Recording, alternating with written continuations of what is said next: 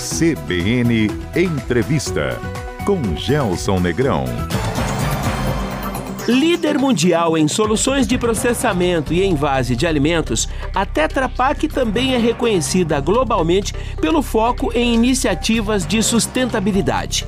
O Brasil, com suas dimensões continentais e desafios únicos, é o grande laboratório de práticas lideradas pela empresa que reúnem milhares de trabalhadores, parceiros e clientes em sinergia com a missão de reduzir perdas na produção, otimizar a utilização de matérias-primas, uso racional da água e o compromisso do descarte correto de resíduos. Para entender a jornada de sustentabilidade da Tetra Pak, o CBN Entrevista de hoje conversa com Valéria Michel, diretora de sustentabilidade da Tetra Pak Brasil e Cone Sul. Valéria, bom dia, bem-vinda ao CBN Entrevista. É um prazer recebê-la aqui, hein? Bom dia, Gelson. O prazer é todo meu de estar aqui para poder compartilhar um pouco da nossa experiência. Valéria, adoro começar o papo pelo contexto histórico. Me fala da jornada da Tetra Pak no Brasil. Aliás, vem para cá só seis anos depois da origem da fábrica, lá nos anos 1950, na Suécia, certo? Então, nossa história aqui com o Brasil começou realmente muitos anos atrás. A gente completou 45 anos da nossa fábrica aqui de Montemor, que foi a primeira instalada aqui no Brasil. E depois é, a gente também instalou uma fábrica lá em Ponta Grossa, no Paraná. Eu acho que é interessante nessa trajetória, é, primeiro explicar que a Tetra Pak ela não é uma empresa que produz só a caixinha longa-vida do leite, do suco que o pessoal está acostumado a, a encontrar por aí. A gente gosta de dizer que nós somos uma empresa parceira da indústria de alimentos, uhum. porque para você colocar o leite, o suco dentro da caixinha, ele tem que passar por um equipamento que também é da Tetra Pak, ele passa por toda uma parte de processamento que nós também suportamos. Então a gente consegue ajudar a indústria de alimento de ponta a ponta, até desde o processamento do alimento até a caixinha e depois o pós-consumo. E aí começa um pouquinho da nossa história de sustentabilidade, né? Por ser uma empresa sueca, a sustentabilidade ela faz parte do DNA da, da empresa. E hoje nós temos na nossa estratégia global como um dos pilares a sustentabilidade, justamente buscando liderar essa transformação da sustentabilidade. Qual o entendimento, a definição de vocês para o termo sustentabilidade, Valéria? Olha, para nós, é, é, a sustentabilidade ela envolve todo o ciclo de vida da nossa embalagem, desde as matérias-primas que a gente utiliza, uhum. as nossas operações, o pós-consumo, o social, porque toda essa cadeia tem uma interface gigante com o um lado social e com toda a governança que isso requer. Então, uhum. hoje a gente tem como um dos pontos principais dessa estratégia a questão da reciclagem pós-consumo. Por quê? Porque é uma das prioridades, é uma das maiores demandas. Mas a reciclagem pós-consumo é só uma dessas peças desse quebra-cabeça que envolve, por exemplo, um compromisso global de redução de emissões, envolve toda uma questão de olhar, olhar para o lado social, não só na cadeia de reciclagem, mas em, junto aos nossos fornecedores, junto uhum. aos nossos clientes, aos nossos é, funcionários. Então é um compromisso bem bem amplo. A empresa traz para o Brasil uma cultura. Dá para dizer que a Tetra Pak contribuiu para desenvolver esse segmento no Brasil? Com certeza, Gelson. Acho que esse é, é o, grande legado aí que a gente pode deixar aqui para o país, uhum. porque eu posso dizer assim, sem é, timidez, que a Tetra Pak construiu a cadeia de reciclagem das embalagens longa-vida no, no Brasil. Isso porque lá atrás, eu estou há mais de, de 20 anos na, na, empresa, lá atrás a gente não tinha ainda, é, 20 anos atrás, tecnologia para reciclar as nossas embalagens. E nós fomos atrás de buscar empresas parceiras para desenvolver essas tecnologias. A cadeia de reciclagem, ou seja, cooperativas, comércios, catadores, ninguém sabia 20 anos atrás que a nossa embalagem podia ser reciclada. E a gente fez todo um trabalho em, em informar essa cadeia. E por uhum. último, o próprio consumidor. E aí eu diria para você que ainda em, em, todos esses elos eles, eles a gente trabalha é, simultaneamente. Então nunca a, acaba o trabalho de buscar ainda mais tecnologia, de continuar conversando com a cadeia. Uhum. E o último elo, que é o consumidor, ele é bem importante, porque não adianta você ter tecnologia, você ter uma cadeia para reciclar as embalagens se a população não separar essas embalagens para coleta seletiva em casa. O produto nasce com o propósito de ser reutilizado, Valéria? Então, o produto nasce com o que a gente chama eu vou usar um termo em inglês, mas vou explicar para não complicar. Hum. É, que chama Design for Environment. O que, uhum. que, é isso? Quando a gente desenha uma nova embalagem ou, ou, um novo equipamento, ele já é pensado em como causar um menor impacto é, para o meio ambiente. Seja, por exemplo, se for a embalagem, a gente vai olhar para as matérias-primas que são utilizadas nessa embalagem, a gente vai olhar para a reciclagem pós-consumo dessa embalagem. E se for um equipamento, a gente vai olhar para quê? Para o consumo de água, para o consumo de energia, uhum. para o desperdício de alimentos. Então a gente já, a embalagem ela já nasce é, olhando para a questão da sustentabilidade. Uhum. No caso da embalagem é, longa vida da Tetra Pak, não é possível você reutilizar essa embalagem. Né? A gente tem um compromisso forte com a proteção dos alimentos. Uhum. Então, é, é para garantir toda essa questão da proteção dos alimentos, a gente não reutiliza a embalagem. O que a gente faz é reciclar essa embalagem e dar uma nova vida para ela após o consumo. Ô Valério, nós estamos falando de 45 anos de história e 45 anos no horizonte de sustentabilidade mudou muito, né? Mudou bastante e nós participamos ativamente de toda essa mudança no que diz respeito a essa cadeia de reciclagem de embalagem longa vida.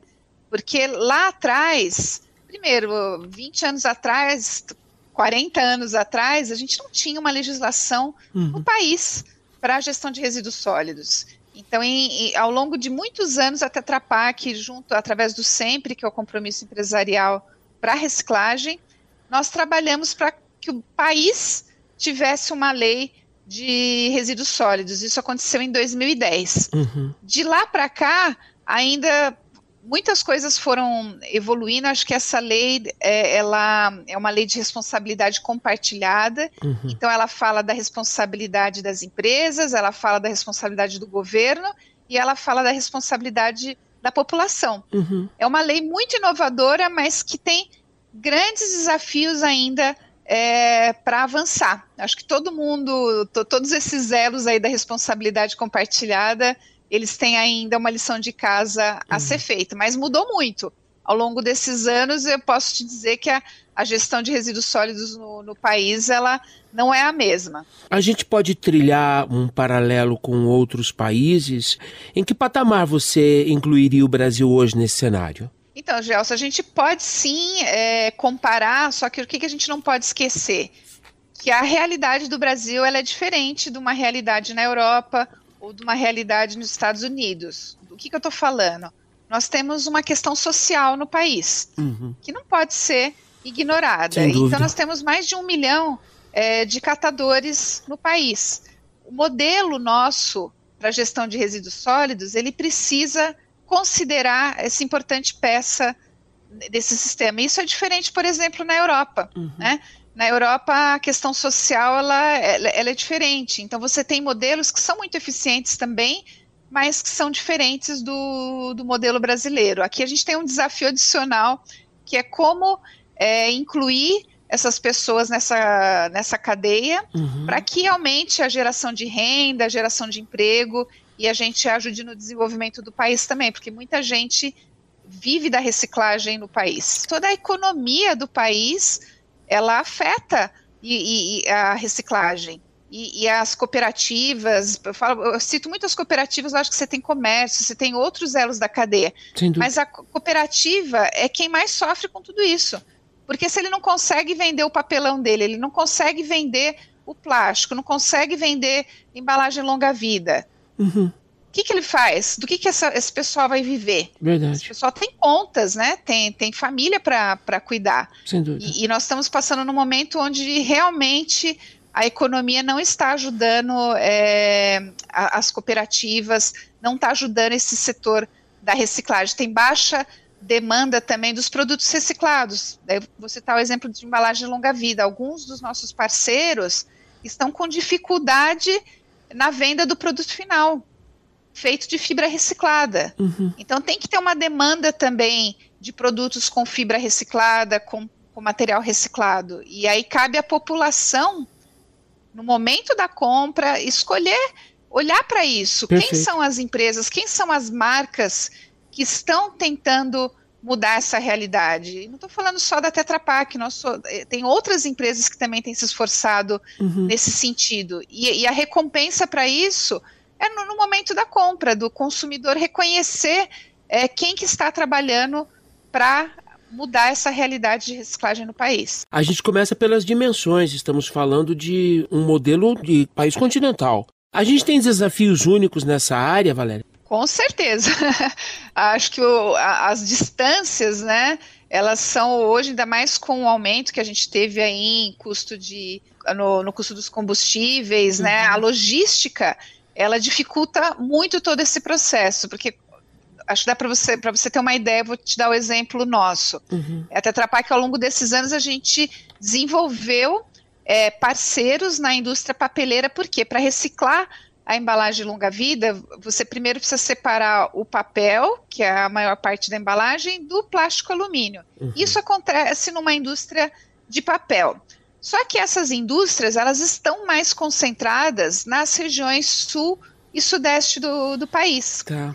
Então, como que funciona? Eu tenho caixinha sendo vendida, leite sendo vendido em Manaus, ou tenho leite sendo vendido no Nordeste. Uhum. Essas embalagens pós-consumo, elas precisam chegar é, nos grandes centros. Então, a, a logística acaba impactando bastante. Uhum. Por conta disso, nós temos feito o quê? Desenvolvido é, é, parceiros locais. Gente, esse ano aqui mesmo, nós conseguimos uma parceria com uma indústria em Manaus para reciclar as embalagens é, ali da região norte. Então, uhum. ao longo dos anos, a gente vai é, tentando vencer esses desafios, mas a distância, o custo do frete, a, a, a, o diferente nível também de é, infraestrutura dos municípios. Uhum. É, não é igual à infraestrutura que a região sul-sudeste é, possuem para a coleta seletiva com a, com a, realidade da região norte, centro-oeste ou nordeste. Uhum. Então, é, nós temos vários países dentro do, do mesmo país para para poder endereçar esses desafios. Aliás, Valéria, a trajetória de sustentabilidade da Tetra Pak fala com políticas públicas ou as políticas públicas falam com os objetivos de vocês? Sim, é, eu acho que o que pode fazer toda a diferença para a gestão de resíduos sólidos no Brasil são as políticas públicas. Uhum. Por isso que eu comentei da, da política nacional, que foi a primeira, Sim. o primeiro passo nessa direção, mas nós também acompanhamos toda a movimentação, tudo que tem a ver com reciclagem no país, a desoneração da cadeia de reciclagem, que é algo que precisa acontecer para que quem está na ponta é, sofra menos né, com, com, com os impostos. Então, todos esses temas a gente acaba acompanhando. E mais do que isso, vou te dar também um exemplo prático, porque durante muitos anos, já que a lei é, é de responsabilidade compartilhada, uhum. então nós focamos os nossos esforços na questão da indústria, no desenvolvimento de é, tecnologia para reciclagem, desenvolvimento de cadeia. E, em paralelo, o governo precisaria o quê? Desenvolver essa infraestrutura de coleta nos municípios. Correto. Hoje, é uma pesquisa recente aí da Ciclosoft, que o, que o Sempre publicou, é, cerca de 30% só dos municípios no Brasil possuem infraestrutura de coleta seletiva. O que, que é essa infraestrutura? Do que, que eu estou falando? Uhum. Um caminhão que passe na, na, na, na porta da sua casa, por exemplo, para coletar os recicláveis, Perfeito. ou pontos de entrega voluntária. E, e, e, e como essa infraestrutura ela está meio lenta, ela está ela tá avançando, mas Sim. assim, num passinho de tartaruga. Uhum. O que, que nós, é, em 2018, começamos a fazer? Parceria público-privada com alguns municípios, porque alguns municípios já perceberam que implantar coleta seletiva e investir nisso pode trazer muitos benefícios para o município. Uhum. E aí nós, trabalhando em conjunto, o que, que nós falamos? Vamos trabalhar junto, você faz uma política pública a favor da coleta seletiva, olhando para pagamento de serviço ambiental, por exemplo, para as cooperativas. Você faz a sua parte como governo e nós entramos com a parte nossa de ajudar com a educação, com o engajamento da população, uhum. garantir que tudo que for coletado de embalagem vai chegar, é, vai atingir o destino da reciclagem. E tem funcionado muito bem. Esse projeto ele chama Recicla Cidades, uhum. começou em 2018, é, já passou ao longo desses anos, a, até hoje, por é, cerca de 21 cidades, e tem é, colhido muito resultados muito positivos em termos de volume total de recicláveis, não só de embalagem longa vida, porque uhum. também acho que é importante é, é, ressaltar que a gente apoia programas de coleta seletiva, tá. não só das nossas embalagens, porque não tem coleta seletiva só de embalagem Tetra Pak, Correto. tem coleta seletiva de recicláveis, né? E, então a gente tem visto resultados muito positivos e alguns municípios criando políticas públicas é, para fomentar a coleta seletiva, que faz toda a diferença. Ô Valéria, a gente gosta muito aqui no CBN Entrevista da força do exemplo. Vamos aproveitar que a gente está falando para as duas maiores regiões metropolitanas do estado, Londrina e Curitiba, de lugares onde essa parceria público-privada, a parceria da empresa, da Tetra Pak, com políticas públicas rodam e rodam em bom nível, porque quando a gente envolve toda a cadeia, a gente está falando de recurso também, de ganho, né? É um ganha-ganha, né? Com certeza. E, e é isso que a gente vem é, buscando, começando, né? Começamos com pilotos aqui, primeiro aqui na, no estado de São Paulo, por estar mais próximo aqui da, da, da, da de uma das nossas operações. Então, eu estou falando aqui do. A gente tem trabalhado em consórcios, porque o consórcio também ele potencializa é, muito a aplicação dessas metodologias. Então, nós já fizemos no consórcio da ABC no, no, no ano passado, uhum. no Condemate no ano anterior. Então a gente tem evoluído esse modelo. E falando, vou falar um pouquinho aí do Paraná. Paraná sempre foi um estado mais avançado nessa questão é, dos resíduos sólidos. E a Tetra Pak tem uma longa trajetória aí de parceria no estado do Paraná. Para começar, os maiores recicladores de embalagem longa-vida do país estão no estado do Paraná. Então, o Paraná está bem servido de capacidade recicladora, e como no Paraná a Secretaria de Meio Ambiente fez um trabalho muito forte junto aos municípios, nesse sentido de que, olha, é, vamos trabalhar junto. Então, ela apertou, né, no bom sentido, Sim. apertou as empresas e apertou os municípios. Sim. E aí, junto, a gente chegou num modelo que traz resultados muito legais para a região e eu posso, posso falar assim, sem sombra de dúvida que o Paraná é um, é um do, dos estados aí mais desenvolvidos aí na questão de coleta seletiva e reciclagem. Ô Valério, me entusiasmei, a gente pulou da fábrica para a ponta do processo, mas no meio. Como é que a Tetra Pak envolve as empresas que adquirem seus produtos? Então, nós participamos é, tanto com os nossos fornecedores, a gente trabalha toda a nossa cadeia de valor. Então, eu vou começar falando dos fornecedores, depois eu falo um pouquinho dos nossos clientes também. Então, os nossos fornecedores, vou te dar exemplos práticos. Né? A Clabin, que é o nosso fornecedor de papel, também é reciclador de embalagem pós-consumo. Então, como a reciclagem pós-consumo é algo importante para a Tetra Pak, uhum. isso passou a fazer ser algo importante também para a Clabin, que, que é o nosso fornecedor de papel. Perfeito. O mesmo é, com a, a, a, CBA, que é nosso fornecedor de alumínio. Uhum. Eles fornecem a folha de alumínio para nossas embalagens e eles também é, têm investido numa nova tecnologia para reciclagem do plástico alumínio da embalagem longa-vida. Então, com os fornecedores, a gente vem trabalhando super bem e com resultados muito positivos desse engajamento na reciclagem é, pós-consumo. Com os nossos clientes também. Né? É todo esse trabalho que nós fazemos, porque a, a embalagem da Tetra Pak, ela não tem a marca, né? A marca ela vai entrar quando o cliente colocar o leite, o suco ou o produto dentro da nossa caixinha. Uhum. Então a gente abre todos os projetos que a Tetra Pak aí ao longo desses 20 anos tem feito para fomento da coleta seletiva, a gente abre para que os clientes estejam conosco, Sim. né? E participem também, se juntem para a gente ter mais escala, porque uma empresa sozinha ela, ela não vai conseguir, por mais que a gente né, atue é, nessa questão da gestão de resíduos sólidos, sozinhos a gente não vai ter o mesmo resultado. Uhum. E com os nossos clientes a gente vê que, que é um caminho muito positivo. Vou te dar um, um exemplo bem legal recente que me veio aqui na a mente. Sim. Nós temos um projeto é, com o Grupo Muda, que é em condomínios, em, em, em condomínios de prédios. Sim. Por que, que a gente começou esse projeto? Você imagina um condomínio lá de mil é, pessoas que não faz coleta seletiva. Olha o potencial de você trabalhar a educação, informar essas pessoas e garantir um destino adequado para os recicláveis. Perfeito. O Instituto Muda ele faz esse trabalho. E aí nós é, oferecemos para os nossos clientes, né? Ó, a Tetra Pak já está patrocinando esse projeto. Você não gostaria de estar junto com a gente? Uhum. E alguns clientes toparam e patrocinaram mais alguns, alguns condomínios. Daí com isso a gente consegue ter mais escala e fazer em muito mais condomínios do que a gente faria se a gente estivesse sozinho. Né? E isso acontece com é, é, outros projetos, esse que eu comentei também há pouco com você dos municípios, sim, né, o Recicla sim. Cidades, não só é, para os nossos clientes, como é um projeto que tem muitos resultados, muitos indicadores positivos, uhum.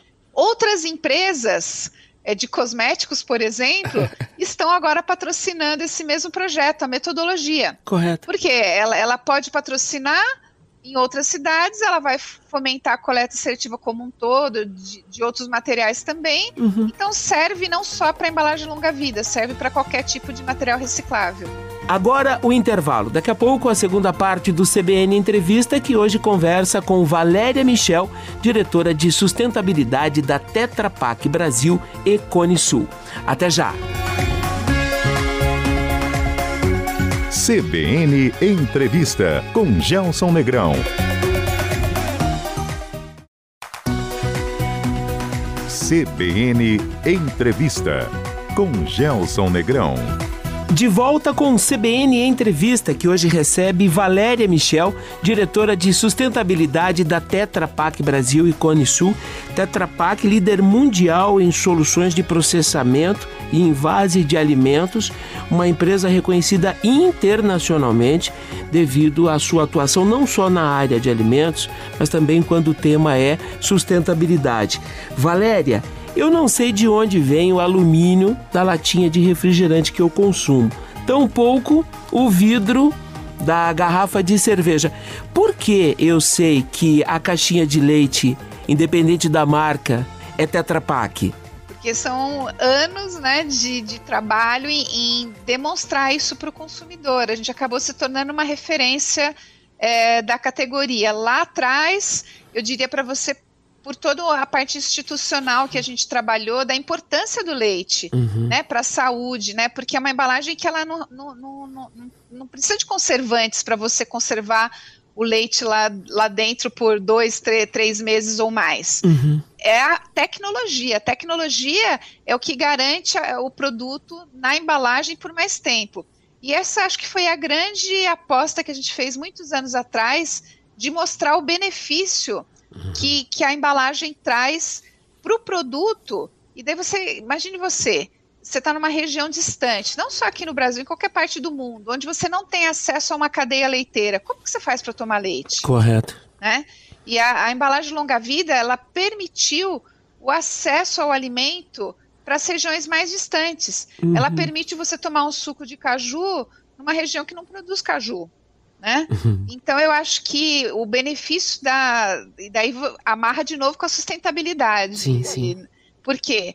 Porque a, a, a embalagem ela evita o desperdício de alimento. Uhum. Ela, ela permite você transportar ela a longas distâncias, sem conservante, levar o, esse acesso para a população em qualquer parte, em qualquer lugar, e evitando esse desperdício de alimento. Porque você imagina o alimento in natura, ele, ele às vezes não aguenta né, é, é esse, essas longa distan longas distâncias, o transporte. Uhum. Então, acho que começou a construção dessa imagem lá atrás com os benefícios da caixinha. Uhum. E ao longo dos anos, a gente vem falando muito de sustentabilidade, tanto que essa pauta ESG, que agora está né, tá muito, muito em, em voga, né, todo Sim. mundo falando, muito na moda, para nós ela começou muitos anos atrás. Ela tem décadas aí, né? Não tinha esse nome, né? É, então, só que não tinha esse nome, né? Correto. Antigamente era meio ambiente, aí depois passou para sustentabilidade, uhum. é, ESG, vem mudando, o que nos dá uma tranquilidade de que a gente sempre.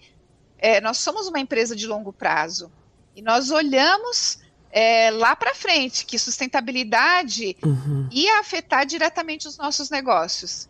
E ao longo desses anos nós fomos desenvolvendo a cadeia de reciclagem, a comunicação com o consumidor. Hoje as nossas embalagens, a gente faz muitas campanhas com o consumidor na embalagem. Não sei se você já reparou, sim, mas na, nas sim. caixinhas de leite tem uma face dela lá que fala lá da reciclagem, que você pode transformar essa embalagem inteira, as casinhas de cachorro. Porque hoje ainda um dos nossos maiores desafios ele está na é, comunicação, na educação da população. Vou te dar um dado interessante. A gente faz desde 2001 pesquisa de tendências, né, de sustentabilidade, quer dizer, o que, que a população uhum. é, espera das empresas, dos produtos, né, e é isso que direciona toda a nossa estratégia de sustentabilidade. Uhum. E, e, numa, numa das últimas pesquisas, a, a gente faz no mundo todo, tá? Aqui no Brasil, deu lá que 84%, se não me falha a memória, é, dos entrevistados falavam que se preocupam com as questões ambientais, o que é muito legal, né? Acima de vários países no mundo. E aí, para essas mesmas pessoas, a gente perguntou, tá, e você faz coleta seletiva em casa? Aí o número caiu para 48%. Eita. Quer dizer, o discurso é bonito, Sim. mas a atitude ela é mais difícil. Uhum. Por quê? Porque se você não tem a infraestrutura que eu falei lá, você não tem o caminhão passando na porta da sua casa, se, se isso te exige um esforço, infelizmente nem toda a população está disposta a fazer esse esforço a mais. Uhum. Por isso que, que os municípios, o governo, precisa avançar com a infraestrutura de coleta seletiva. Uhum. E, e, é nisso que a gente vem trabalhando as nossas campanhas, porque a gente também percebeu, Gelson, que é, uma parte da população ela se, se motiva com o ambiental. Então, ela não quer que uh, os resíduos parem nos rios, no lugar errado. Sim. Mas o que realmente engaja a população é saber que a atitude dela pode transformar a vida de alguém. Uhum. E como a gente, ao longo desses 20 anos, nós temos centenas, milhares, até diria, sem exagerar no milhares, porque Sim. a gente tem 20 anos de campo, a gente caminhando, visitando cooperativa, visitando comércios, ouvindo histórias de pessoas que vivem da reciclagem. Sim. E uma das nossas campanhas, a gente pegou o quê? Escolhemos um, algumas dessas histórias para contar para as pessoas. Era, até a campanha era assim: é, você está a uma caixinha de distância de mudar a vida de alguém. Uhum. Quer dizer, é só você separar a sua caixinha no lixo de reciclável que você pode mudar a vida de, alguma, de uma pessoa que vive da reciclagem. E aí tinha histórias de catadores que a gente conhece que compraram casa própria, que colocaram os filhos na, na, na escola, tudo através da reciclagem. Só que isso começa em casa, com a coleta seletiva. Uhum. Então as nossas campanhas elas têm focado muito para esse lado social, Sim. porque é, é, o que a gente vê que o brasileiro é um povo bom e, e que gosta de ajudar. Então a gente tem olhado para isso, para ajudar esse pessoal que está na reciclagem mesmo e que precisa da ajuda de cada um. Emissão de carbono. Como é que vocês lidam com isso na dinâmica? As operações com baixo carbono, com baixa emissão de carbono no contexto da Tetra Pak? É um, é um ótimo ponto, porque lembra que lá atrás eu falo, comentei para você que nós temos uma estratégia de sustentabilidade. Sim. É uma estratégia global, onde nós temos um compromisso de até 2030 zerar as emissões de todas as nossas fábricas no mundo e até 2050 em toda a nossa cadeia de valor. O que, que uhum. quer dizer isso? Nos nossos clientes, nos nossos fornecedores, o pós-consumo. Então, até 2050 é um compromisso gigante de redução. E qual que é o caminho para a gente chegar nisso? Então, eu vou começar pelas fábricas, né? Como que até 2030, 2030 está quase aí, né? É, nós vamos zerar as nossas emissões. Primeiro, através do uso de energias de fonte renovável. Aqui Sim. no Brasil, já estamos na frente. As nossas duas fábricas em Montemor e em Ponta Grossa, no Paraná, uhum. já utilizam energia de fonte renovável. É, no mundo, a gente já está num, num, índice acima de, de 80%. Então, eu tenho certeza que antes de 2030, a gente já vai estar é, é, tá com todas as nossas fábricas utilizando energia de fonte renovável. Tá. Então, esse é um exemplo. Um outro exemplo, a gente vem trabalhando, porque a gente fala do desenvolvimento da embalagem para alimentos mais sustentável é, do mundo. O que, que, é essa embalagem? Hoje, então vou voltar um, pouquinho atrás para ficar bem fácil de entender. Hoje a nossa embalagem, ela tem três materiais: o papel, que é mais de 75% da embalagem, Sim.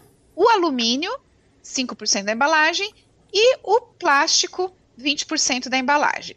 Ao longo desses anos, o que, que a gente fez? O papel já é uma fonte renovável. O que, que é essa fonte renovável? Ele vem de florestas plantadas, certificadas. Então você planta, colhe, planta, colhe. Então é um recurso que ele vai estar lá por muitos e muitos anos. Então o papel já é uma fonte renovável. O plástico, originalmente, ele, a origem dele é do petróleo. Sim. O que, que nós fizemos ao longo desses anos? Nós, em parceria com o nosso fornecedor, que é a Braskem, é, eles desenvolveram o polietileno de cana-de-açúcar. Uhum. Então, ao invés de obter o plástico do petróleo, a gente obtém o plástico a partir de uma planta, Perfeito. da cana-de-açúcar. Com isso, a redução de emissões é muito grande. Isso começou aqui no Brasil com as tampinhas das nossas embalagens. Uhum. Depois a gente passou a colocar um percentual é, de, de, desse polietileno de cana-de-açúcar também nas camadas. E com isso a gente começou a aumentar esse conteúdo renovável da nossa embalagem, substituindo o plástico de origem fóssil pelo plástico de origem renovável. Uhum. E essa embalagem do futuro que eu falei para você que a gente está trabalhando para desenvolver, ela vai ser uma embalagem ou totalmente de fontes renováveis ou reciclada. Então, é, e neutra em carbono. Perfeito. Então, são três aspectos super importantes é, nessa trajetória. Não preciso, acho que, é, aliás, vou, vou, reforçar aqui um ponto de que a inovação, uhum. Gelson, uhum. ela é fundamental, porque você não vai ter uma embalagem só é, mais sustentável.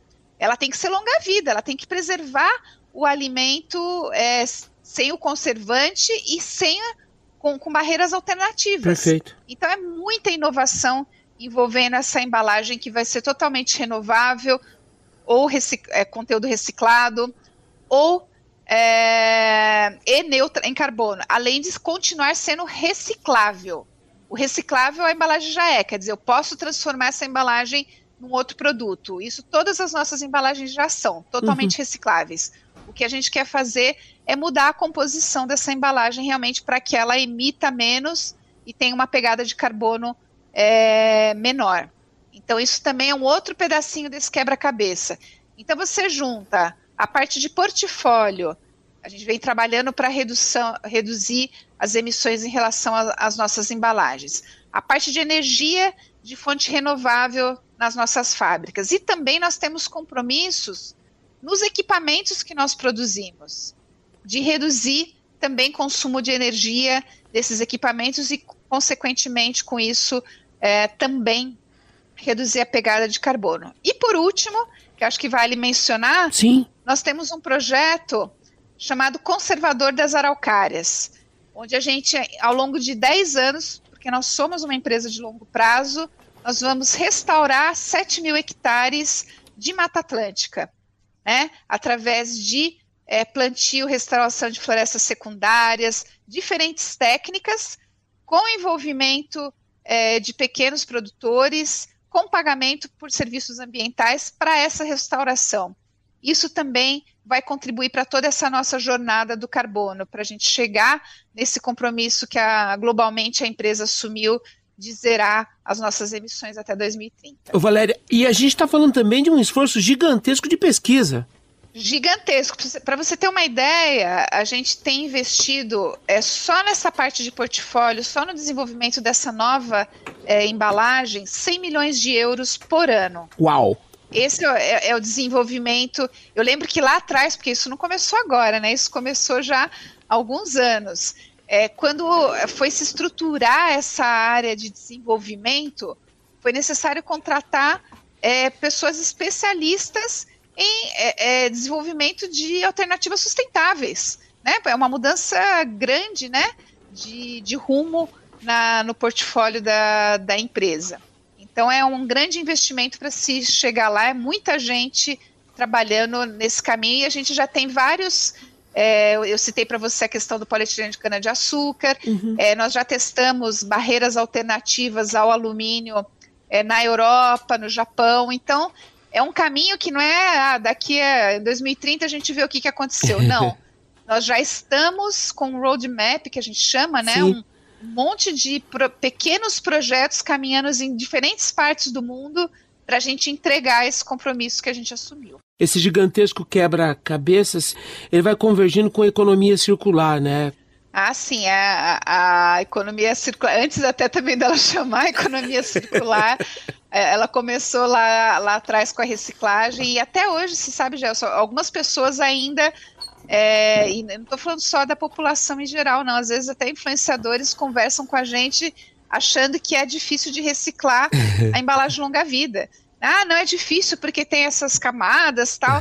Isso é lenda, gente. Não, não é assim. Tecnologia para reciclar embalagem longa-vida já não é mais um desafio é, para a Tetra Pak. A gente começou lá atrás, eu, eu confesso que 20 anos atrás era difícil. Para reciclar a embalagem, você não tinha é, recicladores, que são essas indústrias papeleiras, parceiras para fazer esse processo.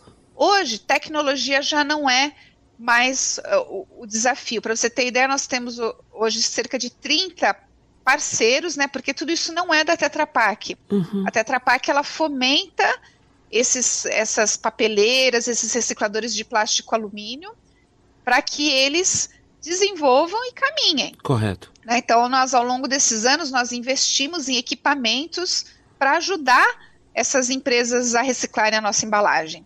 Então, tecnologia foi o primeiro passo, porque não adianta, eu falo muito isso, você colocar lá o selinho de reciclável na embalagem se você só recicla ela numa escala de laboratório. Sim.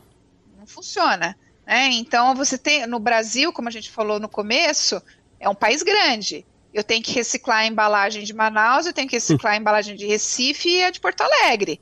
Igual. Então, a, a, a reciclagem, ela tem que ter escala. E ao longo desses anos, nós fomos desenvolvendo, e não paramos ainda, nós continuamos desenvolvendo mais capacidade recicladora em diferentes partes do país para diminuir os custos logísticos. Né? Hoje a gente transporta essas embalagens, quando eu não tinha o reciclador lá em Manaus, a cooperativa juntava uma carga completa de embalagem de longa-vida e a Tetra Pak pagava esse frete até o reciclador. Porque senão ninguém iria reciclar a embalagem em Manaus. Correto. Né? Muito longe, muito caro o frete. Então a gente, por anos, nós pagamos esse frete de Manaus para São Paulo ou para o Paraná. É, hoje, com o reciclador local, a gente já não precisa mais. Mesma coisa no Nordeste. Hoje a gente tem uma parceria com a Clabin Goiana, em Pernambuco. Antigamente, todo o material do Nordeste vinha para São Paulo. Hoje já temos a Clabin Goiana reciclando em Pernambuco e comprando ali da região Nordeste. Então, aos pouquinhos, a tecnologia foi sendo desenvolvida. Daí passamos para o segundo problema, que era o quê? Cooperativas, comércios não sabiam é, que a embalagem era reciclável e não sabiam para quem vender. Quem que está comprando? E aí nós começamos com um trabalho, que a gente tem um projeto que chama Conexões, que são é, cerca de 15 apoios de campo, pessoas contratadas pela Tetra Pak, que circulam por todo o país, visitando cooperativas, comércios e perguntam justamente isso. Você sabia que a embalagem Tetra Pak é reciclável? Ah, sim, eu sei. Tá, e você sabe para quem vender? Você está com dificuldade? Posso te ajudar? Nós temos até um canal de WhatsApp para qualquer um que tenha dificuldade de destinar a embalagem longa-vida para reciclagem, utilizar. Então, hoje, com a cadeia, nós também caminhamos muito bem ao longo desses 20 anos de construir essa cadeia, de conversar com as cooperativas. Criamos um site que é o Rota da Reciclagem, que é o www.rotadarreciclagem.com.br, onde qualquer pessoa pode entrar lá digitar o seu endereço ou a sua cidade e verificar onde que está cooperativo, comércio ou ponto de entrega voluntário mais próximo da sua residência. Então é um serviço para o consumidor, para que ele, se ele quer fazer a parte dele, ele possa fazer mesmo que a sua cidade não tenha a infraestrutura. E por último, a educação, porque não adianta ter a tecnologia, ter a cadeia, se, se as caixinhas não chegam, uhum. né? Se ela está indo para o lixão ou para o aterro. Então a gente faz todo esse trabalho é, em mídias sociais, nas caixinhas, campanhas, projetos que a gente patrocina via lei de incentivo à cultura. Há, há mais de, de, de 15 anos nós apoiamos esses projetos que são itinerantes e que passam por todo o país para levar essa consciência sobre coleta seletiva e reciclagem para todo mundo. Valéria Michel, diretora de sustentabilidade da Tetra Pak para Brasil e Cone Sul, privilégio ouvi-la. Muitíssimo obrigado pela gentileza de nos atender, Valéria. Eu que agradeço, é, fico muito feliz de poder contar um pouquinho aí de tudo isso que a gente vem fazendo ao longo de todos esses anos, que esse é o nosso desafio, levar essa informação para as pessoas, para que todo mundo saiba que a embalagem da longa vida da Tetra Pak é reciclável, e ela gera empregos, ela gera renda. A gente precisa da ajuda de todo mundo aí para contribuir nesse processo, para a gente reciclar ainda mais caixinhas. Obrigada, Gelson.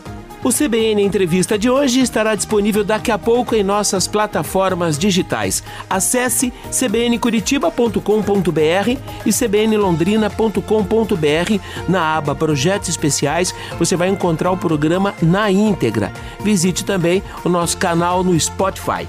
Excelente final de semana a todos, com saúde e segurança. Até sábado. Tchau. CBN Entrevista com Gelson Negrão.